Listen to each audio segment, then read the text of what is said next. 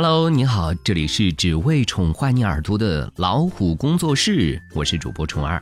今天要和大家分享到的亲子教育话题是：父母需要控制的不是孩子，而是自己那颗放不下的心。父母总是用各种方式控制自己的孩子，但其实父母们最需要控制的不是孩子，而是自己那颗放不下来的心。被控制下的孩子怎么做都是错。不要自己倒水，小心烫手；不要碰那个，小心伤到。这不需要你操心，你管好学习就行了。听我的，别自己瞎弄。我跟你说了，你为什么不听？都说了不让你这样干。发号施令的话，也许父母经常脱口而出，但你可能不知道，这些话正悄悄地影响着孩子的一生。父母的控制会影响一生。如果你认为小时候习惯性被父母控制的孩子长大后会自己改变，那我可以很负责任地告诉你，这非常非常难。比如，即便现在的我已经结婚生孩子，可是每次我从超市回来，我妈也必定会问买了多少，花了多少钱。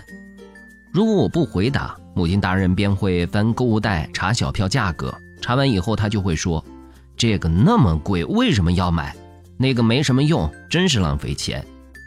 然后我也会开始怀疑自己的判断和审美，重新评估我的人生，并最终得出啊，我就是一个一无是处的人这样的想法。在我妈控制与洗脑之下，她让我相信我这么懒，这么蠢，我的岳母又这么不待见我，我真是一无是处，我照顾不好我自己的孩子。在父母控制之下长大的孩子，即便是有了自己的小孩，也是软弱无力的，就像从未长大，没有自信能够养育好他。照顾孩子的任务，自然而然的又被长辈揽到身上。我的孩子小福气，上幼儿园之后，我想带他离开我的父母，我妈便说：“你现在翅膀硬了，用不着我了，你走了就再也别回来了，我老了没用了。”可如果继续留下，我妈又会说。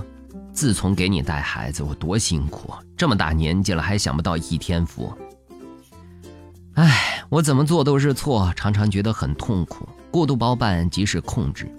如果说我是在我妈的控制之下长大，那么我的弟弟就更加可怜了。妈妈四十一岁生下了弟弟，作为家里唯一的男丁，弟弟从小便集万千宠爱于一身，种种细节不再描述，且说一下我弟弟的现状。现在已经二十五岁了，每天只做三件事：吃饭、睡觉、打游戏。每天说的最多的一句话就是“妈，我吃什么？”他完全不工作，也不想，不出门，除了去网吧，不社交，除了打游戏的队友。他就像是一只被圈养在家的宠物，丧失了一切生存的基本技能。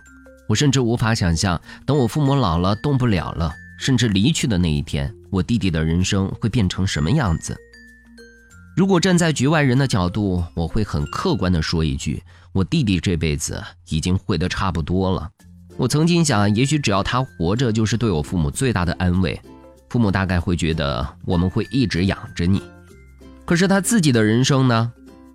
我之前的公司有个叫小迪的同事，我刚去公司的时候，他每天最早来开门，打扫老板办公室，接着就坐下来打游戏。开始我以为他是老板的亲戚，才有这么有恃无恐。可听同事八卦才知道，小弟有自闭症，跟人沟通有障碍，父母离异后一直跟着妈妈生活。老板租的是小弟妈妈管的房子，碍于情面，把小弟收进公司。表面上是给他一份工作，实则就是做点扫地的基础工作。每个月小弟妈妈给老板三百块，再经老板的手发给小弟当工资。我听了之后觉得好感动，感叹这世上母爱的伟大。有次单位聚餐，我们叫了小弟一起。小弟一开始还很开心，有说有笑，可转身接了一个电话，回来脸色就变了。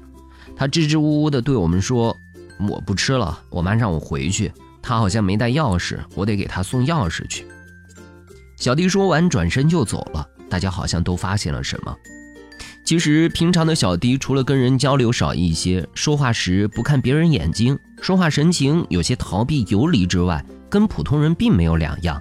特别聊到他感兴趣的话题，比如游戏，还会眉飞色舞。但一说起他的妈妈，他就会瞬间沉默，陷入一种自闭的状态里。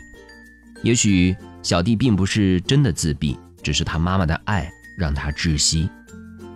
控制是最坏的教育。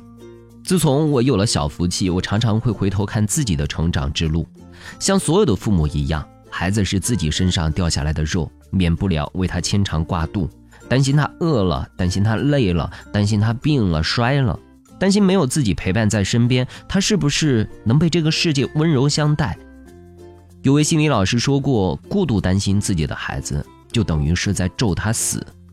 其实这一点并不夸张。自闭的小弟背后是一个连跟谁吃饭都要干涉的妈妈。我的弟弟被娇生惯养，二十五岁不找工作，啃老宅家，因为所有的衣食住行都已经被家人包办好了。他们就像温水里煮着的青蛙，渐渐丧失了生命机能，渐渐的被这样的生活消磨尽生命，最后慢慢的死去。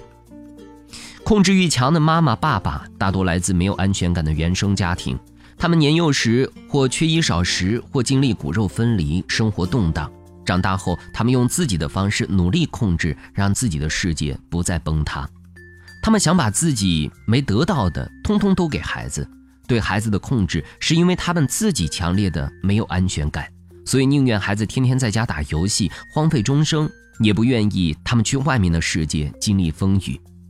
但妈妈毕竟不能代替孩子活一辈子，孩子也有自己的生命和独立的意志，他们需要为自己的人生负责。生命诚可贵，爱情价更高。若为自由故，两者皆可抛。前人用生命和鲜血告诉我，自由不仅仅是信仰，更是人性的需要。如果一个孩子连基本的自由和尊重都没有，他的一生也只能悲惨收场。正确面对自己的控制欲。我对小福气也有控制欲，他不收玩具我会生气，他不按时睡觉我会生气，他不听话我也会生气，但我宁愿他跟我争辩，给出自己的看法和合理的解释，也不要他盲目顺从，因为我知道我不能控制他，保护他一辈子，所以一开始就不能千依百顺地宠着他，因为我知道如果现在将他保护得面面俱到，将来他在社会上就会头破血流。所有他需要自己历练和经历的，他需要自己磨练才能够收到宝贵经验的，一样都不能少。其实父母们最需要控制的，不是孩子，而是自己那颗放不下来的心。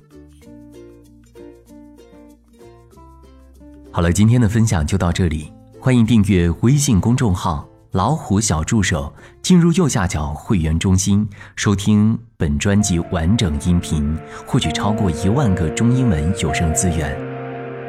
下期节目再会。